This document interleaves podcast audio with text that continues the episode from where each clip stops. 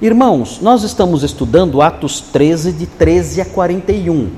É um grande sermão apostólico. E nós estamos estudando o livro de Atos, e quando chegamos nessas partes de exposição do Evangelho, isso para nós tem uma preciosidade especial, porque é, não, não é possível encontrar melhores mestres da pregação evangélica do que os apóstolos. Os apóstolos pregando são modelos para nós, são exemplos para nós. Onde eu vou buscar lições de como apresentar o Evangelho? Qual é a melhor fonte de lições de como apresentar o Evangelho? É claro, são os apóstolos. E nós temos alguns sermões no livro de Atos. Então, quando nos deparamos com esses sermões, eles se revestem de uma de um valor especial, porque aprendemos muito com essas exposições.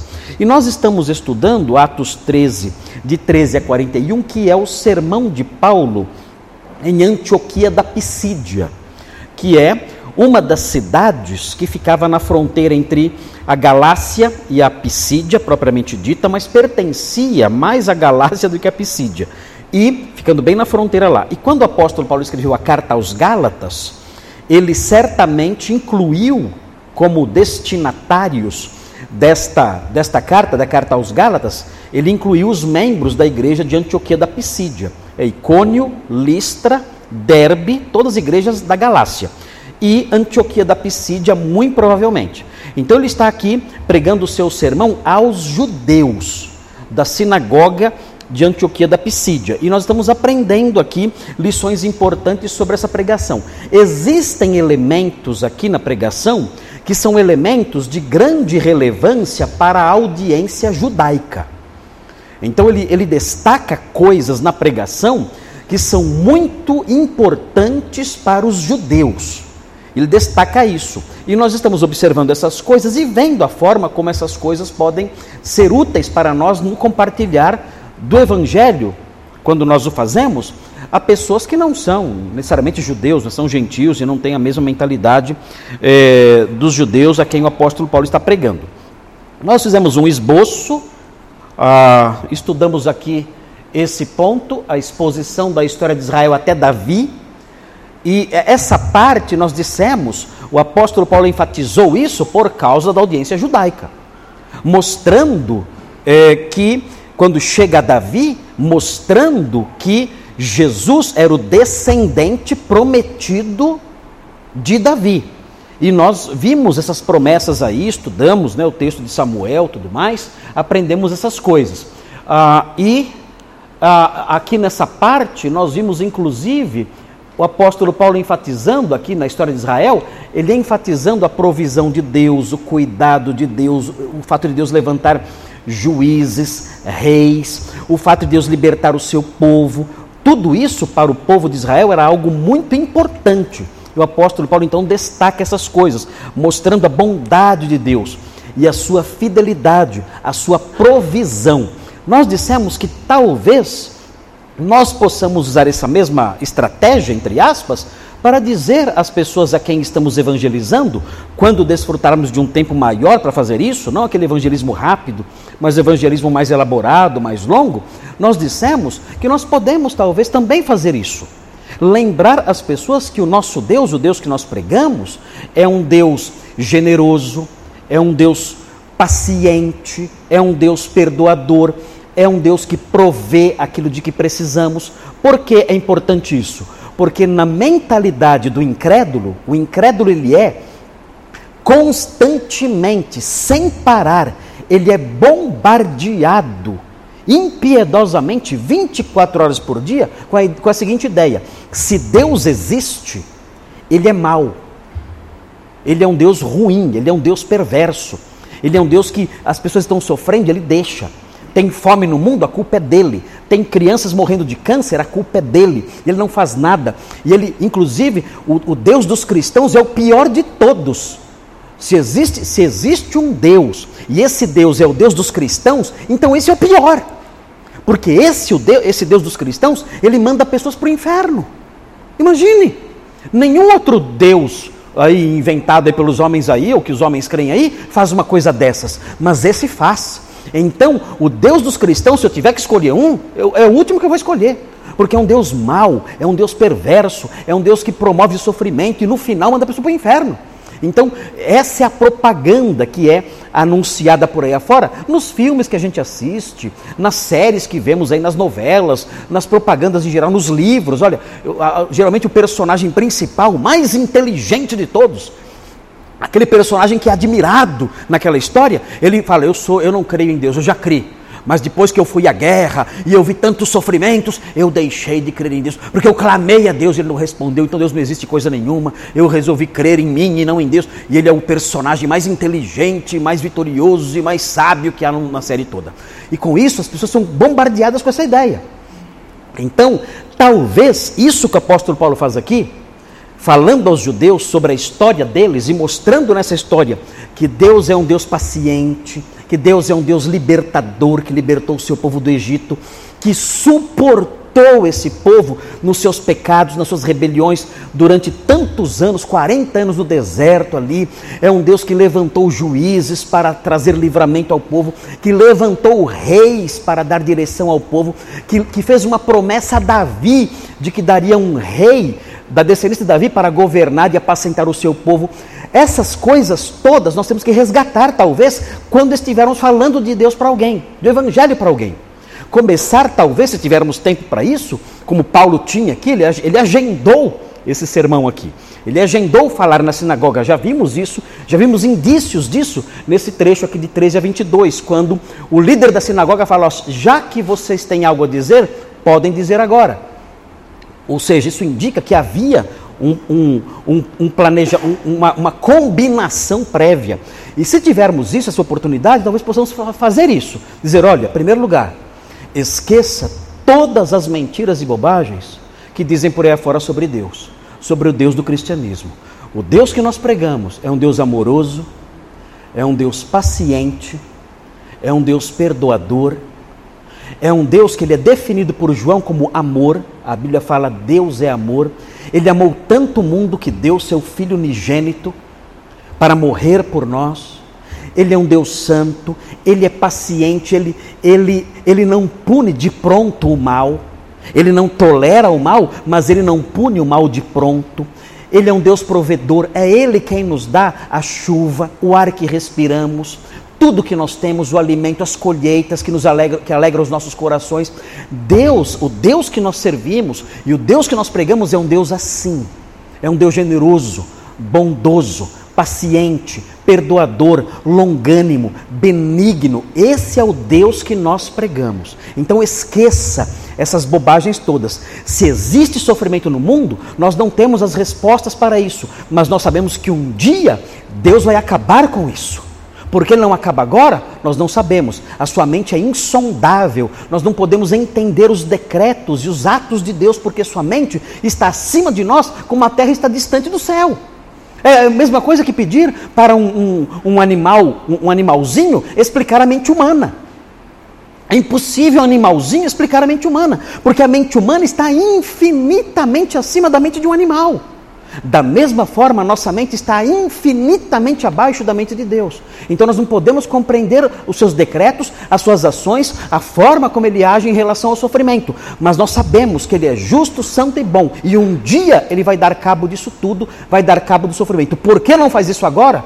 Nós não sabemos. Mas o fato é que, segundo a palavra de Deus e os ensinos do Senhor, ele é bom, justo, santo, perdoador, provedor, paciente, amoroso, tudo isso é o nosso Deus. Esqueça essa figura desse, desse algoz terrível e perverso que é pregado por aí afora. Então, nesse texto aqui da pregação de Paulo, nós podemos aprender isso. Resgatar a visão correta de Deus. Porque o mundo aí fora é bombardeado o tempo todo com uma visão falsa de Deus.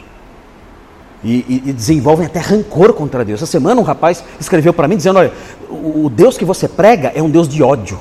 Ele falou isso. Falou isso para mim. O Deus que você prega é um Deus de ódio, não é um Deus de amor. Falou isso. Porque eu ensino a perdição eterna. Quem rejeitar o Filho de Deus está eternamente perdido. Ele não aceitava isso. Ficou bravo com isso.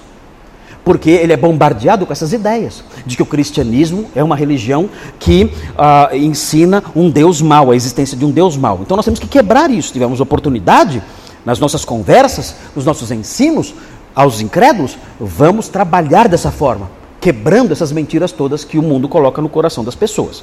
Então nós estudamos isso, falamos sobre isso e entramos no ponto 2, a apresentação da pessoa e obra de Jesus um trechinho grande também, né? Aqui do 13 ao 22 e aqui do 23 ao 31, pedação. Para nós, isso aqui é uma eternidade. Né? Nós que estudamos versículo por versículo, isso aqui é uma eternidade. Então nós estamos até correndo né, um pouquinho para não, não, não ficarmos aqui até 2032. Então, nós estamos andando mais rápido um pouquinho. Então, olha o que eu fiz aqui. Isso aqui, ó, que eu coloquei agora aqui, eu coloquei agora. Ó. Eu coloquei agora esses três pontinhos aqui para tentar facilitar um pouquinho a apresentação da pessoa e obra de Jesus. Que elementos tem essa apresentação? Quais são os componentes? Eu acrescentei isso aqui agora. Quem está copiando o esbocinho, coloca esses três pontinhos aqui para facilitar. Olha aqui o que ele apresentou. O que ele apresentou sobre Jesus? Ele, ele disse na apresentação que a vinda dele foi prometida. E nós estudamos isso aqui. Ó. A vinda dele foi prometida. Faltou só o versículo 26. Estudamos 23, 24 e 25. Faltou 26. Ele também vai dizer, o apóstolo Paulo vai dizer, que sua morte foi profetizada. Isso é muito importante. Porque tem gente que pensa que a morte de Jesus foi um acidente. Deu tudo errado. Deus ali falou: vou mandar meu filho e o mundo vai entender a mensagem e, e, e, e tudo vai dar certo. E no final, ih, não contava com a maldade desse povo. Por essa eu não esperava. Mataram meu filho. Gente, pela madrugada. Isso é uma visão de Deus absurda. É transformar Deus num tolo, alguém ingênuo. Não. A morte dele foi profetizada. Nós veremos aqui, e isso é comum na pregação apostólica. É até, é até uma questão que nos deixa intrigados. Deus, Deus, Deus, esta, Deus estabeleceu ele fixou o plano, o decreto de que seu filho morreria. Não é que ele permitiu. Não é que ele sabia que, ah, eu já sabia que ele ia morrer. Não é isso. Ele decretou essa morte. Essa morte era necessária. A expressãozinha que aparece nos escritos bíblicos é uma palavrinha, a palavrinha dei. D-E-I. Como, como se fosse o verbo dar, mas não é. É dei. Significa é necessário. Essa expressão é necessário. E quando se fala sobre a morte de Jesus, o que é dito é isso, ó, era necessário que isso acontecesse. Era necessário, era parte do decreto, do plano de Deus. Deus mandou seu filho para isso, para morrer. Então, a sua morte foi profetizada. Nós veremos esses versículos aqui, 27, 28 e 29. E, por último, sua ressurreição foi testemunhada. Então, aqui é um esbocinho, esse aqui, ó, é um esbocinho dentro do esboção, para facilitar um pouco. Tudo bem? É um esbocinho dentro do esboção, para facilitar um pouquinho a nossa vida. Tudo bem? Entenderam tudo que eu falei até agora? Entenderam? Entenderam, né? Os homens que comeram só miojo e estão aí morrendo de fome, entenderam? Ok, então vamos lá. Veja aí então, é, nós falamos o versículo 25, note, no versículo 25 está assim: olha o 25. Mas ao completar João a sua carreira, dizia: Não sou quem supondes, mas após mim vem aquele de cujos pés não sou digno de desatar as sandálias. Ok, falamos aqui sobre João. João era importante na visão judaica, por quê? Porque o texto de Isaías, o profeta Isaías disse que o Messias seria precedido por alguém, por um arauto que era chamado do que? A voz do que clama no deserto. Então, para os judeus, isso era um fato é, que tinha que acontecer. E então o apóstolo Paulo fala: olha, Jesus é mesmo o Messias. Tanto ele é o Messias que ele foi precedido pela voz do que clama no deserto. Quem era esse? João. E aprendemos, quando lemos isso aqui, outros textos da Bíblia, aprendemos que João era conhecido. Ele era conhecido e outra coisa, ele tinha uma fama muito boa. João não foi um profeta que o povo olhava e dizia: ah, falso profeta mentiroso. Os líderes, os líderes ali de Jerusalém, claro, eles perversos como sempre, eles rejeitavam João. Mas João tinha muita moral entre o povo, não só em Jerusalém, mas em outras partes do império. Nós encontramos discípulos de João, nós vimos aí, eu falei semana passada, discípulos de João em Éfeso, mais é mais ao norte, é mais acima de Antioquia da Pisídia, mais ao norte, mais para cima, mais para o lado é, oeste da Turquia. E até, até ali existiam discípulos de João. Então, João era conhecido e era admirado pelos judeus comuns. Ah, então, o apóstolo Paulo ele usa isso. Ele fala: olha, o Messias é Jesus, e, a, e, uma das provas disso é que ele foi precedido por João, que vocês conhecem e sabem que era um profeta verdadeiro. Esse João dizia o quê? Eu sou a voz do que clama no deserto. Veja, João cumpriu a profecia como precedente do Messias, e ele disse: Este aqui é o Messias. João, esse profeta que vocês admiram tanto, ele disse: Eis aqui o Messias o Cordeiro de Deus que tira o pecado do mundo, o Messias prometido. Então, eu não estou falando isso só da minha cabeça. O próprio João, que vocês conhecem e que é respeitado por vocês, disse isso, cumprindo as profecias, sendo ele próprio o cumprimento de uma profecia, sendo ele próprio a voz do que clama no deserto, mencionada pelo profeta Isaías. Então, os argumentos de Paulo são muito fortes. Eu, inclusive, eu é, menciono muito aqui para os irmãos o historiador Flávio Josefo. Vocês lembram quem foi? Quem lembra quem foi Flávio Josefo? Pastor Thomas lembra. Quem mais lembra? Vocês leram o livro que eu falei? Não, né? Vocês não estão lendo os livros que eu falo. Não vou mais falar de nenhum livro aqui, porque não vale a pena. Certo? Vamos continuar falando, né? Mas esse livro é um livro muito bom, do Flávio Josefo, chama Antiguidades dos Judeus, ou História dos Judeus, tem dois livros. Nas Antiguidades dos Judeus, é, além das Antiguidades dos Judeus, tem, tem a História dos Judeus, que é um pouquinho chata, mas tem as Guerras dos Judeus, que é um, um livro, nossa, você devora o livro, né? É muito bom Guerras dos Judeus, é muito bom. Ali nas Guerras dos Judeus, você aprende por meio de uma testemunha ocular. Gente, o valor disso é inestimável para a história. Uma testemunha ocular explicando como foi o cerco da cidade.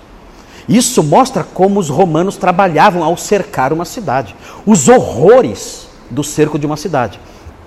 Mostra a situação das pessoas dentro da cidade cercada e a situação das pessoas fora da cidade cercada. Então é um, é um documento valiosíssimo. E além disso, além disso, Flávio José apresenta também um triunfo romano.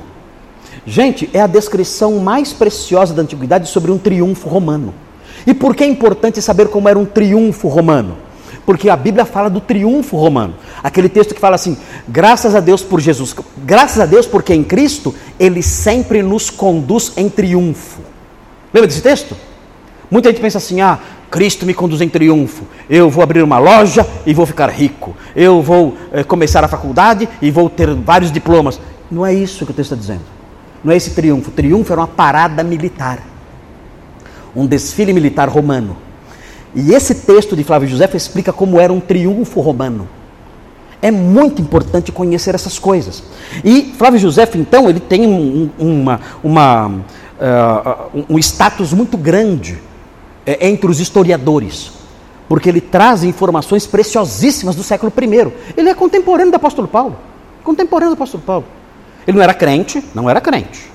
Flávio José não era crente, mas era contemporâneo dos apóstolos. E ele viu essas coisas todas. E olha o que ele fala sobre João Batista. Eu achei o testemunho de Joséfo sobre João Batista. Olha a moral de João Batista. Um incrédulo escrevendo sobre ele. Fala assim, ó.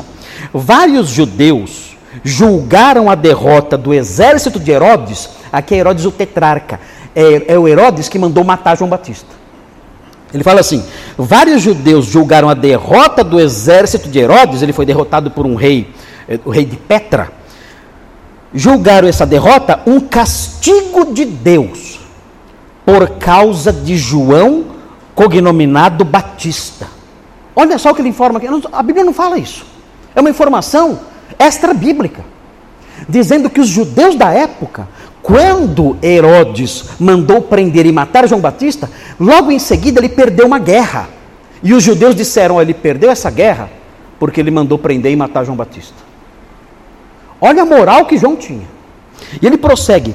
Ele fala assim: olha o que, olha o que Joséfo fala, sendo incrédulo. Ele fala assim: João era um homem de grande piedade que exortava os judeus a abraçar a virtude, a praticar a justiça e a receber o batismo para se tornarem agradáveis a Deus, não se contentando em evitar o pecado, mas unindo a pureza do corpo à da alma. Ele diz: testemunho de José sobre João. E ele fala aqui no final, por esse motivo, porque Herodes, eh, ele explica outras coisas, né? E termina assim: por esse motivo, Herodes mandou prendê-lo numa fortaleza em Maquera é uma informação que a Bíblia não dá. Aqui José fala, onde João ficou preso, numa fortaleza em Maquera, de que acabamos de falar. E os judeus atribuíram a derrota de seu exército a um castigo de Deus devido a esse ato tão injusto. Olha só. Povo, de acordo com Joséfo, quando viu João ser preso, disse: Esse é um ato de injustiça. Herodes está errado. João é um homem reto, santo, bom, justo. E o que Herodes está fazendo com ele é errado. Então essa era a fama de João. E o apóstolo Paulo aproveitou essa fama. E disse aos judeus de Antioquia da Pisídia: Olha, João, o próprio João, tão respeitado pelos judeus, afirmou que ele é o Messias. Então é muito importante esse testemunho de João para a audiência judaica. Ok? Então veja aí: sua vinda foi prometida e João compõe, aí nos versículos 25 e 26, 25 a, a rigor, é, compõe a evidência dessa promessa. João faz parte dessa promessa. Veja o 26. Irmãos, olha aí a ênfase na audiência. Irmãos, descendência de Abraão. Quem são? Judeus, né? Ele está enfatizando essa audiência. Por quê? Ele está dizendo: olha, a promessa foi feita a vocês. A promessa que ele, que ele fez a Davi, ele conta a história até Davi, né? Até Davi. A promessa que Deus fez a Davi é de vocês. Vocês são descendência de Abraão. O pacto feito com Davi de trazer o Messias ao mundo foi uma promessa feita a vocês, em primeiro lugar. E ele, ele prossegue: Irmãos, descendência de Abraão, e vós outros que temeis a Deus, e, gentios que se, que se reuniam nas sinagogas também, ainda que não fossem circuncidados. Vejam, agora vem uma partezinha aqui que é importante doutrinariamente. A nós nos foi enviada a palavra desta salvação. O que ele está dizendo aqui? Olha, está dizendo o seguinte: olha, o que eu estou pregando para vocês, o que eu estou anunciando ao dizer que Jesus de Nazaré é o Messias prometido e precedido pela voz do que clama no deserto, que inclusive é João, e que falou que ele é o Messias, essa mensagem de que a promessa feita a Davi se cumpriu, essa mensagem é uma mensagem de salvação. Não é uma religião nova. Não é isso. Não é, não é o resultado de interpretações que nós fazemos aqui como judeus que somos, não. Essa é uma mensagem de salvação, ou seja, uma mensagem que salva. Essa mensagem mostra como ser salvo. E notem bem, notem bem, como eu sei, olhando para esse pedacinho do texto, presta atenção, olhando para esse pedacinho do texto, como eu chego à conclusão de que essa mensagem não foi inventada por seres humanos? Olha o texto. Como eu sei, olhando para esse pedacinho do versículo 26, como eu sei que essa mensagem não foi inventada por homens? Ela foi o quê? Quem enviou? Gente, esse texto fala que essa mensagem foi enviada. Olha só o que Paulo está dizendo. Está dizendo o seguinte: olha, Deus enviou Moisés para livrar vocês. Deus enviou os juízes para guiar vocês e julgar vocês. Deus enviou reis para governar vocês. Deus enviou Davi, Deus enviou uma promessa a Davi, Deus enviou João, Deus enviou o Messias e agora Deus enviou mais uma coisa: o quê? O que ele enviou agora? A mensagem. A mensagem. Então a mensagem que eu estou pregando é mais um item que Deus enviou. Não é algo que nós inventamos, não é uma opinião pessoal nossa, é uma mensagem que veio do céu. Nós não criamos ela aqui. Ela veio do céu. Isso, queridos, faz toda a diferença. Porque nós acreditamos hoje em dia, muita gente aí fora ensina, que religião é uma questão de preferência de opinião. Então, olha, eu tenho a minha meu modo de pensar, para mim o caminho é esse. E olha, vocês têm que me respeitar porque eh, no final dá tudo certo e, e, e, eu vou chegar lá. Outro pensa diferente. Olha, eu, já a minha ideia é outra. Eu tenho outra religião, para mim, eu acho que Deus é o universo. Hoje em dia está na moda isso, né? O universo falou comigo. O universo é isso aqui. O universo me ensinou tal coisa. Eu não sei o que o universo está fazendo, que, que, tanto fala tanta coisa, que eu nunca ouvi o universo falar nada. Mas, mas agora a moda é o universo. Universo, o universo fala isso, o universo ensina aquilo, o universo dirige aquilo, um monte de lixo, de bobagem. Isso aí é hinduísmo. Isso aí não é novidade. As pessoas pensam que isso é novidade, está na moda falar do universo. Isso aí é hinduísmo puro. É dizer que o, que, o, que o universo é um dos polos de Deus. Isso aí é o velho, batido, embolorado hinduísmo oriental. É só isso. Não tem novidade nenhuma, não tem nada de lindo nisso, é lixo velho, lixo apodrecido, só nada além disso. Mas a mente moderna admira todo o lixo achando que é novidade. Não é. Dizer que o universo é Deus é simplesmente hinduísmo batido e embolorado. Mas enfim, as pessoas têm essas ideias e falam: tem que respeitar a minha visão religiosa, a minha visão teológica, a minha visão é, é, de Deus. Como se cada um tivesse o direito de inventar sua religião ou abraçar sua religião e seguir em frente, que no final dá tudo certo. Aqui nós aprendemos que que a, a fé religiosa, por assim dizer, ela só é válida, ela só é verdadeira se ela é criada por Deus e dada aos homens. O que a pessoa pensa da cabeça dela, o que ela inventa da, com as intuições dela, isso não vale absolutamente nada. Não vale nada isso. E, e eu não preciso aceitar isso. Eu não preciso ser politicamente correto e dizer, não, você tem sua fé, está valendo eu tenho que dizer, olha, eu não vou, eu não vou humilhar você e eu não vou zombar de você. Mas essa sua fé é errada. Ah, você tem que me respeitar, mas quem está desrespeitando? Eu não estou desrespeitando. Eu estou sendo objetivo na minha avaliação. Essa sua fé é errada é uma coisa inventada por pessoas, são opiniões. O que eu estou propondo para você é uma mensagem que, foi, que nos foi dada. Eu estou propondo para vocês uma mensagem que nos foi enviada. Uma mensagem que não nasceu em nós, veio do céu. Deus enviou essa mensagem. E fora dessa mensagem não tem esperança. Não estou desrespeitando você, não estou zombando de você, não estou ridicularizando você, não estou diminuindo você, estou dando uma informação objetiva. A fé que você tem não, não vai te ajudar em nada na eternidade. A única fé verdadeira é a fé que o próprio Deus criou e que ele enviou a nós. Fora disso, sinto muito. Sinto muito. Só perdição, desgraça e miséria eterna. Ponto. O cristianismo, é importante frisar isso aqui, o cristianismo é exclusivista. Ah!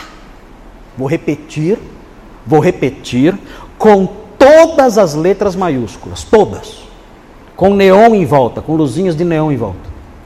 Desse, desse tamanho assim, caixa alta. Assim.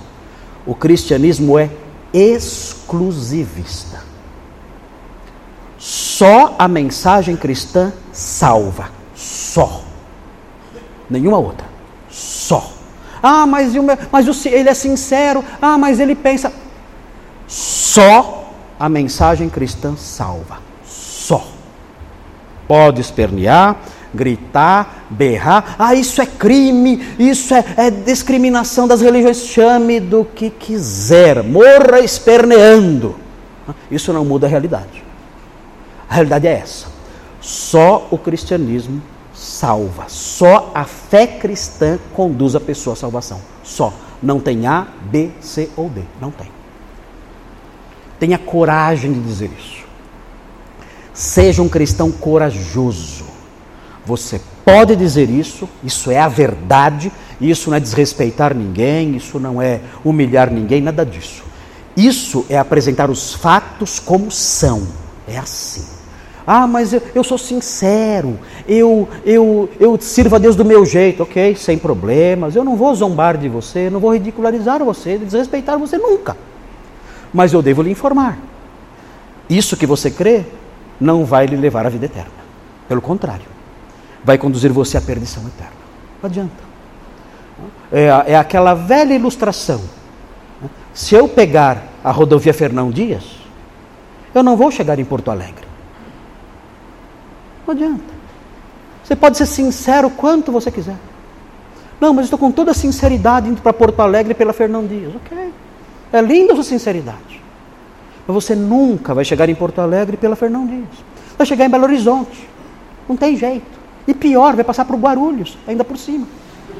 Então, não tem, não, não tem jeito.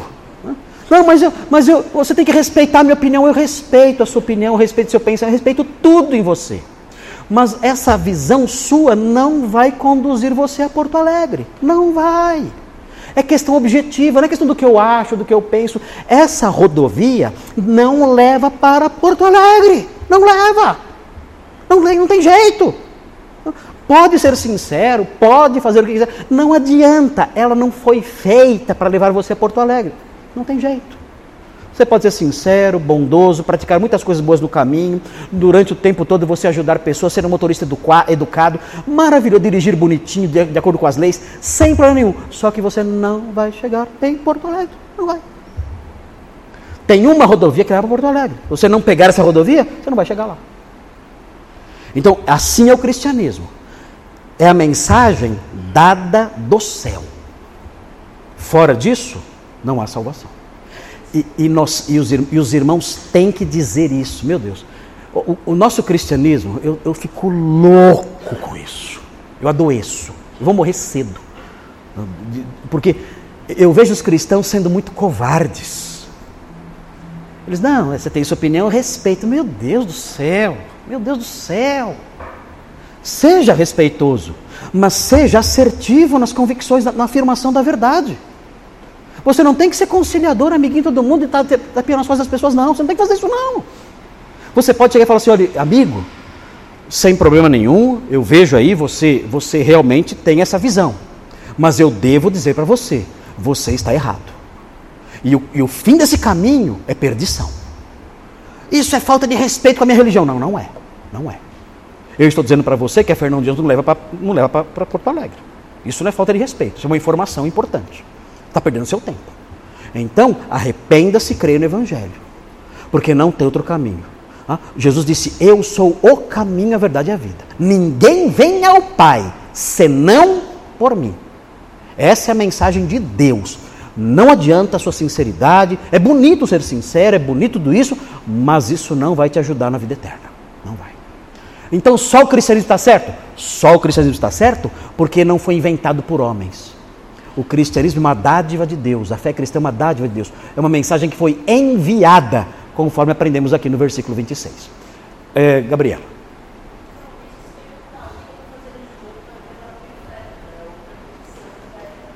Oi? Não entendi.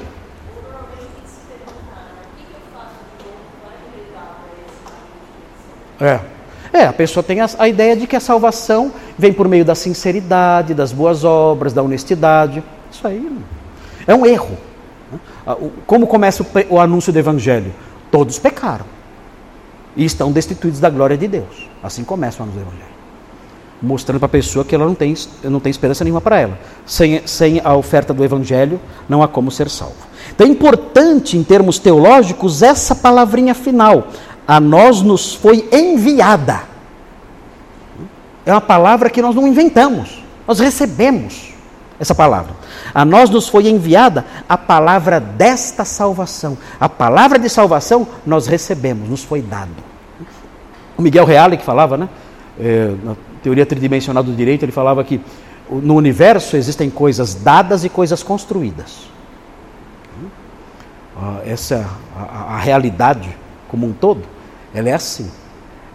É, existem as coisas dadas e as coisas construídas. Uma árvore é dada. O banco de madeira é construído daquilo que é dado. Então, isso se aplica também à religiosidade. O cristianismo é dado ou construído? O cristianismo é dado. E as outras religiões? São construídas a partir do quê? A partir de pensamentos humanos, de filosofias as mais diversas. O cristianismo é dado. Ele, ele chega desse jeito e, e, e é o único veículo, o único caminho para a salvação. Muito bem, vamos então agora à segunda parte aqui. Ó. Sua morte foi profetizada. Versículos 27, 28 e 29. Vamos lá então? Olha só o que fala aqui. Olha só o que fala aqui. 27. Olha aí o versículo, fala assim: Pois os que habitavam em Jerusalém e suas autoridades, então começa assim. O que ele está fazendo? Ele vai agora seguir um padrão, a gente chama de padrão querigmático. O que é querigma? Quem sabe o que é querigma? O que é querigma?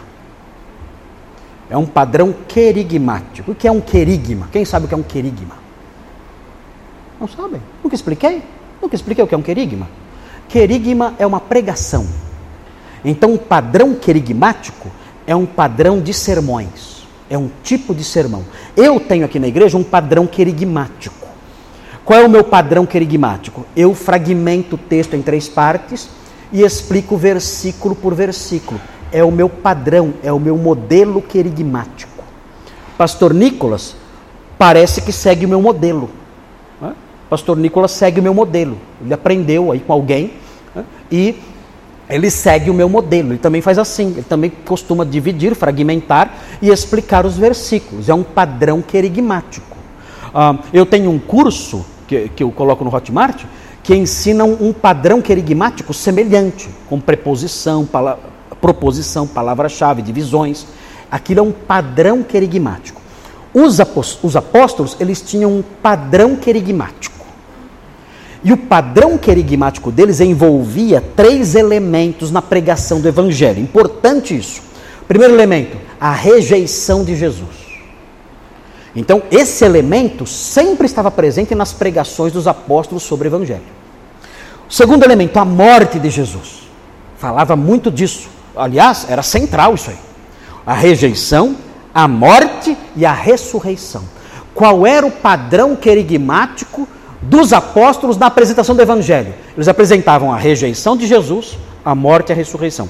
Se eu quiser seguir os apóstolos na pregação do evangelho, eu tenho que falar sobre a rejeição de Jesus, a morte de Jesus, a rejeição, a morte e a ressurreição de Jesus. Esses três elementos. Esse é o padrão querigmático. E aqui então, Paulo começa a apresentar a rejeição.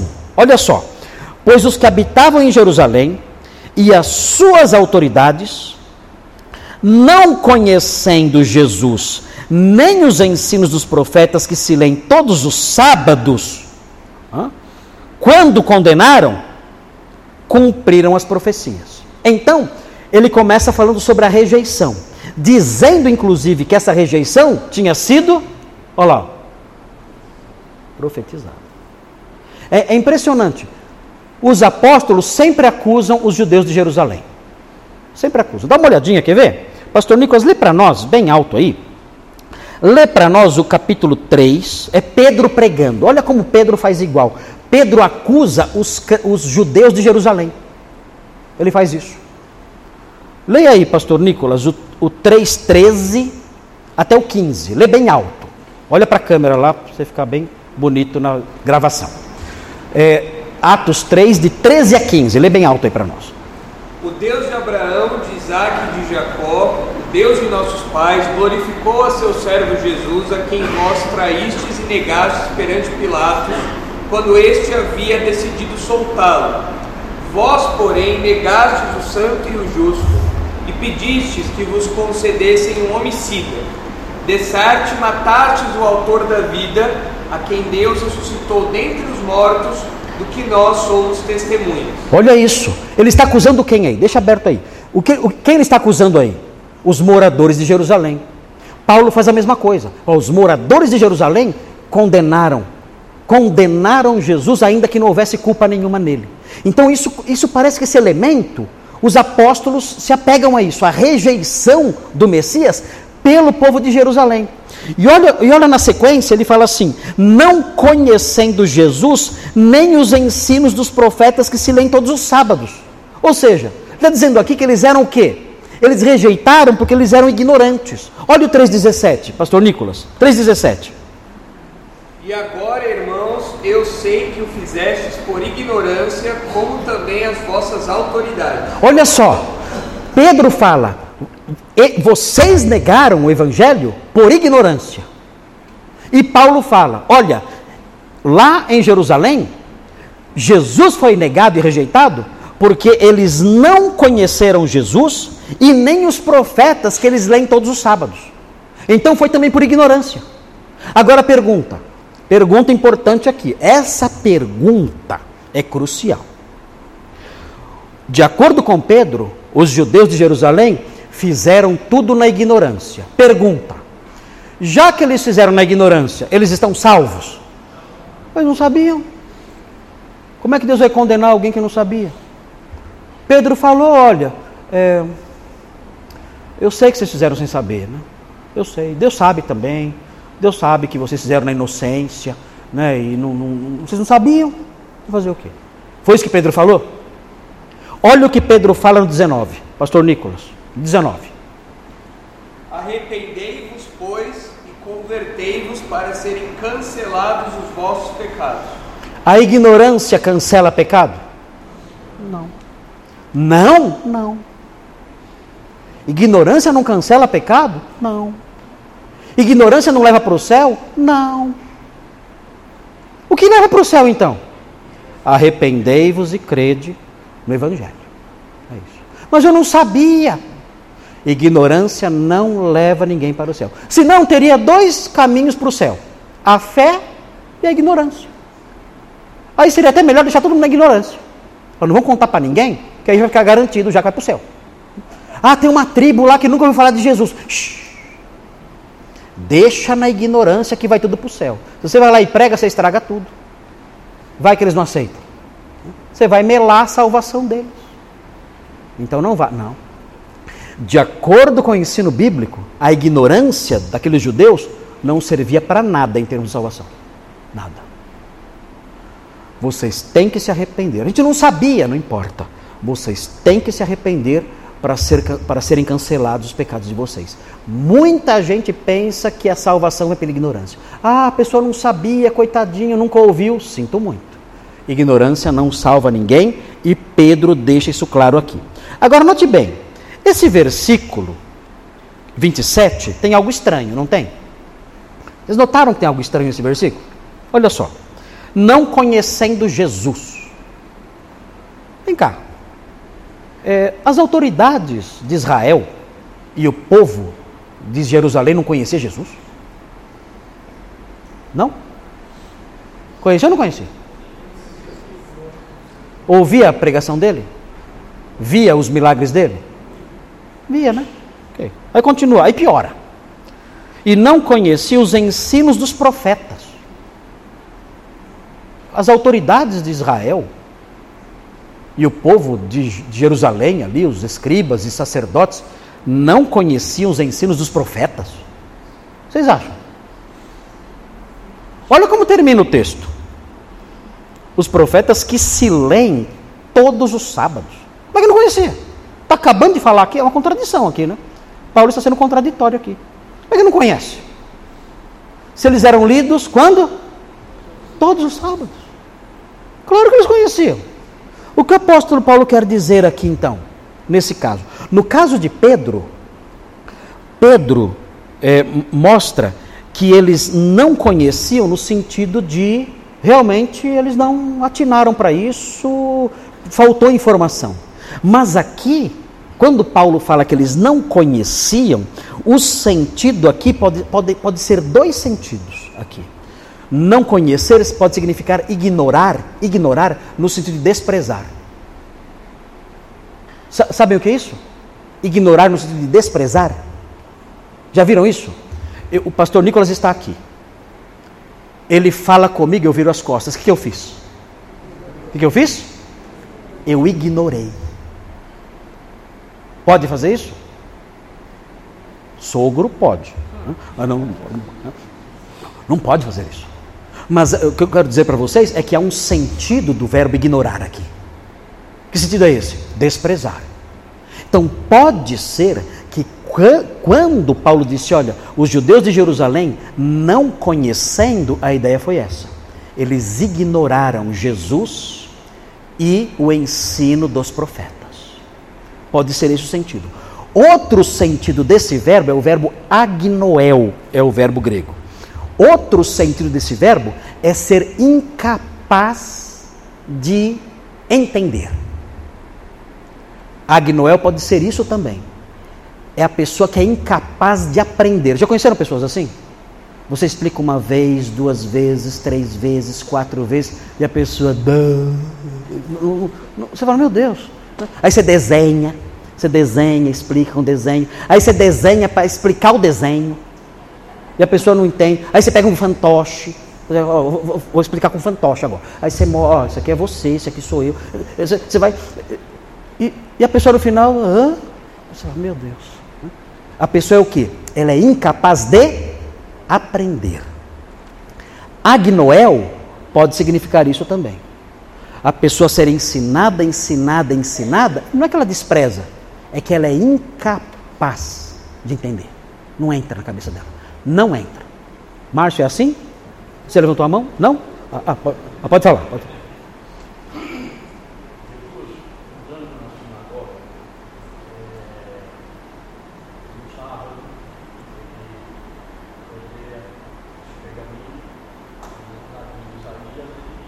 Sim. Sim. Sim. Sim, sabia dessa passagem. Então parece que o sentido aqui é um desses dois. Ou eles ignoravam no sentido de desprezar, ou ignoravam no sentido de não ter capacidade de entender, capacidade de assimilar, de entrar na cabeça. Então a gente fica meio, na dúvida: qual é o problema aqui? Não sabemos. Os dois são possíveis. Eu acho, eu acho que os dois aconteceu as duas coisas. Eu acho. Eu acho que os judeus eles desprezaram, porque nós vemos isso, esse desprezo, Jesus falando e tudo mais, eles desprezavam, tanto que Jesus mencionava textos bíblicos. E eles desprezavam também os textos bíblicos, e além disso, havia também um bloqueio. Eles não conseguiam entender. Agora, se isso é correto, se, se, se esse desconhecimento por essas vias é uma experiência que pode ser vivenciada por alguém, então nós temos aqui um perigo muito grande. Por quê? Porque olha só, olha só, nós aqui, nós aqui, pode acontecer esse tipo de falta de conhecimento pode acontecer com pessoas aqui. A pessoa todo domingo, todo domingo, ela ter contato com o Evangelho, com a palavra de Deus. E no final, ela rejeitar. Por quê? Porque ela, ela não entendeu no sentido de, de. Ela ignorou no sentido de desprezar, ou ela não foi capaz de compreender a gravidade e a seriedade disso. E ela está ouvindo. Anos e anos, como os judeus nas sinagogas. Anos e anos ouvindo, anos e anos escutando, anos e anos aprendendo. Nunca entrou. Isso pode acontecer com pessoas daqui. Pode acontecer. Pode acontecer de você ficar aqui na igreja 20 anos. Ouvindo, ouvindo, ouvindo. e você ignorar, no sentido de desprezar ou no sentido de não assimilar a seriedade disso. Isso pode acontecer. Aconteceu com os judeus da época do apóstolo Paulo. Eles viram Jesus frente a frente, ouviram os ensinos dele constantemente e estudavam as profecias do Antigo Testamento todos os sábados ao longo da vida inteira. E não conheceram. Já imaginou isso? Que triste isso. Oi? Aconteceu com você, João? Como assim? Você ouviu por quantos anos? Quanto?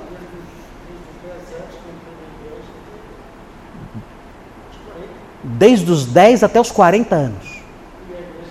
Ouvia, ouvia, ouvia, ouvia. Era, era, uma, era, uma, era um ignorar no sentido de desprezo e não, não assimilar. Olha, o João Mota está dizendo aqui que ele ficou 30 anos, 30 anos, ouvindo continuamente essas coisas. Não abria. Já pensou que, que desgraça isso? Uma desgraça isso. Reginaldo, você também? Não, não é apóstata. É, é, é a pessoa que é indiferente. É indiferente. Não entra. Parece ter um bloqueio, não entra na cabeça da pessoa. Ela ouve. Aí você fala, mas por que, tá, por que, que o João ia na igreja tanto? Ah, várias razões, às vezes, né? Amigos ali, influência da família, é, questões sociais ali, é legal, tá na igreja, os hinos são bonitos, é, é isso. Mas não entra, não entra, não entra. Olha, é, é assustador isso. Eu, eu, lembro, eu fui visitar uma mulher uma vez que parou de ir na igreja, estava indo numa seita. Aí eu fui lá. Gente, a mulher estava na igreja fazia uns 20 anos. 20, numa igreja onde a gente pregava o evangelho continuamente. Eu cheguei na casa dela, eu não acreditei. Eu cheguei na casa dela e falei, a senhora parou de ir à igreja, está com algum problema? Não, eu estou indo agora em tal, e falou o nome da seita lá. Falei, meu Deus, mas senhora, como? Como é que a senhora abandona o evangelho para ir numa seita como essa? Ela, não, porque lá é que está a verdade. Ok, ok. Eu perguntei assim para ela, o que eu sempre faço, sempre, sempre eu faço isso. A senhora é salva? A senhora é salva? A senhora é uma crente, é uma salva? Disse, sou. Eu falei, como é que a senhora sabe que a senhora é salva? Assim, ah, eu nunca matei, nunca roubei. Gente, pelo menos 20 anos na igreja. 20 anos, pelo menos. Eu falei, ah, meu Deus, nunca matei, nunca roubei. Se eu não posso fazer o bem para ninguém, também o mal não faço. Ah, então a senhora vai para o céu por causa disso. Oi? Oi? É? Como é que ela, o que, que ela fazia lá? Era um hábito, uma rotina. Nunca entrou na cabeça dela, nunca, é um bloqueio, um bloqueio mental. Não entra. Bate e escorre. É jogar água no azulejo, bate e escorre. Então é o que acontecia aqui. Então nós aprendemos algo aqui referente à palavra de Deus que é muito sério e nós temos que ficar atentos para isso. A pergunta que eu tenho que fazer é a seguinte para mim: Senhor, a Sua palavra entrou transformou? ela, ela veio e ela invadiu minha vida. E eu entendi o Evangelho. E eu, tangido com a força desse Evangelho, golpeado, é, essa é a questão, golpeado por essa força do Evangelho, pelo próprio Espírito Santo, eu me prostrei, caído ali, é, é, é, nocauteado, dizendo: Senhor, tem misericórdia de mim, pecador. Senhor, tem misericórdia de mim. Salva-me, perdoa-me. Tem misericórdia de mim. Isso aconteceu comigo ou não? Essa é a questão. Essa é a questão. Ou eu, ah, eu fui numa igreja, nossa, achei tão legal, tem uns hinos lá legal. Nossa, o pastor fala umas coisas engraçadas às vezes. Ah, é tão legal. E o pessoal, nossa, bacana, viu? Nosso pessoal sincero. E, é, fiquei lá. É isso? É isso aí? Desculpe. Isso não vai levar ninguém para o céu. Achar a igreja legal, se envolver aí com o pessoalzinho aí, isso aí, não leva ninguém para o céu, não. É bobagem. Eu, eu tenho que olhar para um texto como esse e questionar isso. O Evangelho entrou e, e mostrou a minha vileza, mostrou a minha pecaminosidade, a minha miséria, a minha perdição. O Evangelho me jogou no desespero, no desespero quando eu olhei para mim.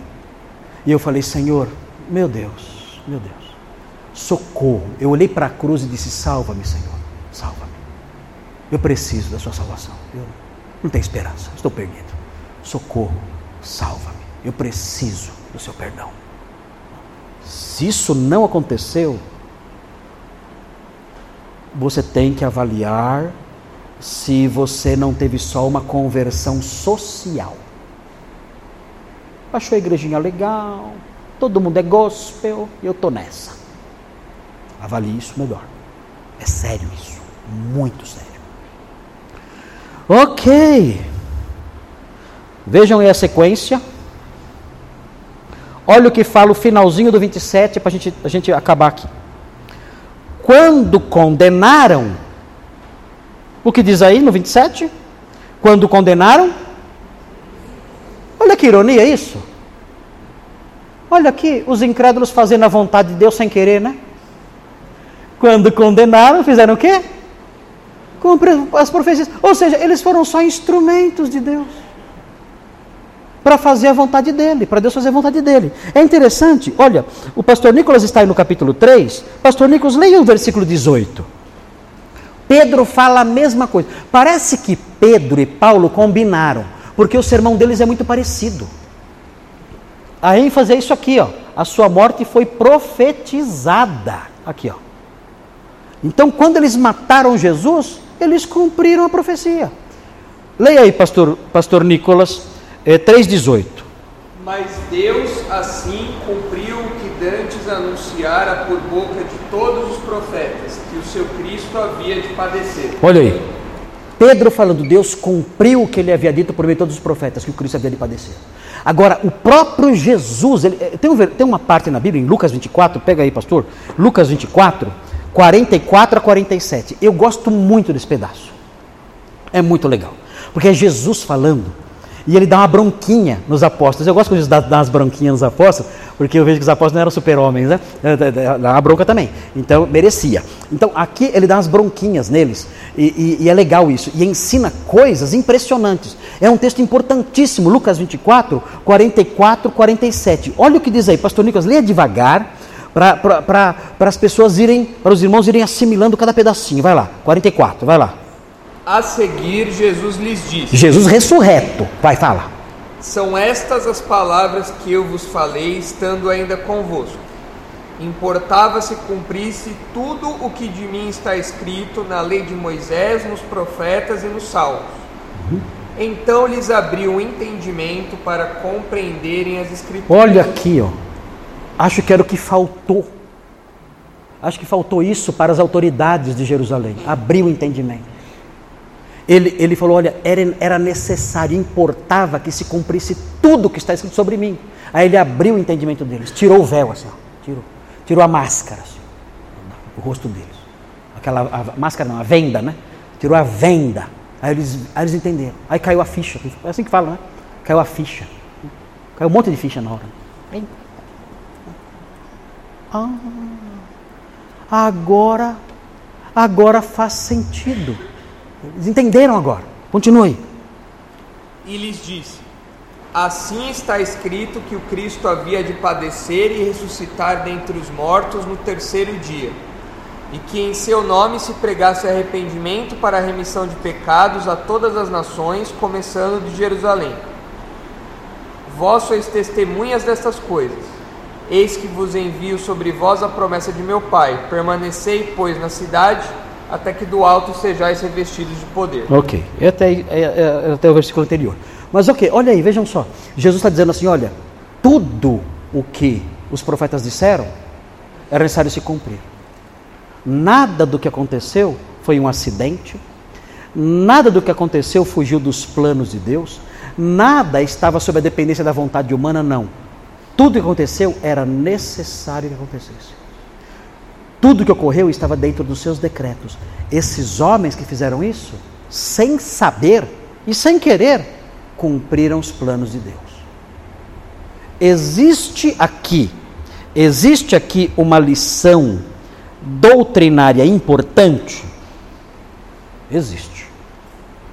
Uma lição doutrinária muito importante que nós vemos aqui, e que a gente vai enfatizar semana que vem, que agora não dá mais tempo, é que as ações dos maus, isso é muito importante, as ações dos maus servem muitas vezes para cumprir os propósitos santos de Deus. Isso em Atos, isso em Atos é muito claro. As ações dos maus servem para cumprir os propósitos, os planos e os decretos santos de Deus. Agora, quer colocar pimenta nisso? Vou continuar a frase. As ações dos maus servem para cumprir os decretos, os planos e os propósitos santos de Deus, e essas ações, por causa disso, não são inocentadas. Ou seja, eles cumprem o propósito de Deus e continuam culpados. Ah, não dá para entender, mas é isso. Herodes, Pôncio Pilatos, as autoridades de Israel fizeram tudo o que Deus decretou e continuaram sendo culpados. Mas como é que pode isso? Não sei. Não sei. Mas é isso. Então, é interessante observar isso aqui. Porque muitas vezes nós vemos o mal crescendo no mundo e os propósitos malignos crescendo no mundo e nós nos desesperamos. Tenha calma. Muitas vezes esses atos maldosos e cruéis e perversos são instrumentos de Deus para a realização dos seus planos salvíficos. Um, tem, tem irmãos aqui na igreja que é, disseram, disseram que a pandemia, algo terrível que matou muita gente, né? meu pai morreu na pandemia. Meu pai morreu na pandemia. A pandemia foi terrível. Foi a maior pandemia desde 1918 com a gripe espanhola. Terrível, terrível. Mas muita gente fala que graças à pandemia o evangelho chegou onde nunca tinha chegado antes. Sabiam disso? Por quê? Porque as igrejas fecharam. Não por perseguição religiosa, como disseram por aí, não foi isso. Fecharam por razões sanitárias. E o que aconteceu? Os cultos começaram a ser online. E o que aconteceu? Muita gente, de seitas inclusive, há irmãos aqui que sabem disso, seitas, de seitas, foram para a internet e tiveram contato com um mundo um mundo que nunca tinham visto antes.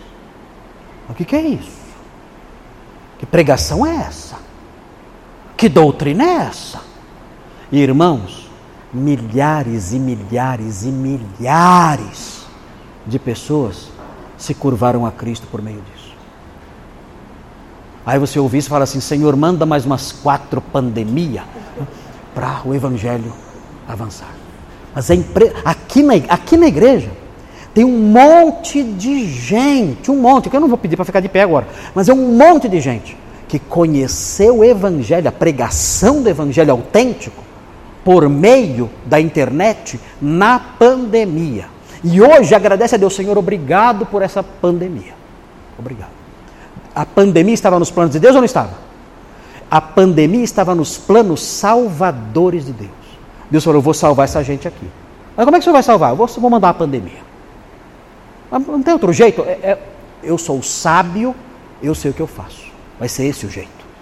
Vou enviar uma pandemia mundial para salvar essas pessoas.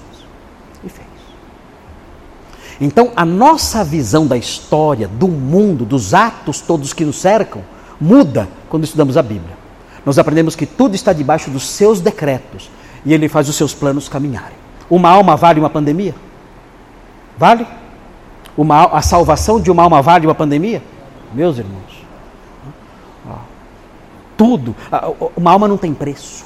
Se a pandemia salvasse uma pessoa, já valeria a pena. E Deus agiu assim, e nós aprendemos no livro de Atos que ele faz essas coisas. Bem, na semana que vem nós vamos continuar então, vamos ver o versículo 28 e 29 para terminar. 28 e 29. E aí termina essa parte sobre a morte. E aí tem o finalzinho que é a ressurreição, 30 e 31. Aí termina esse ponto 2 aqui, a apresentação da pessoa e obra de Jesus.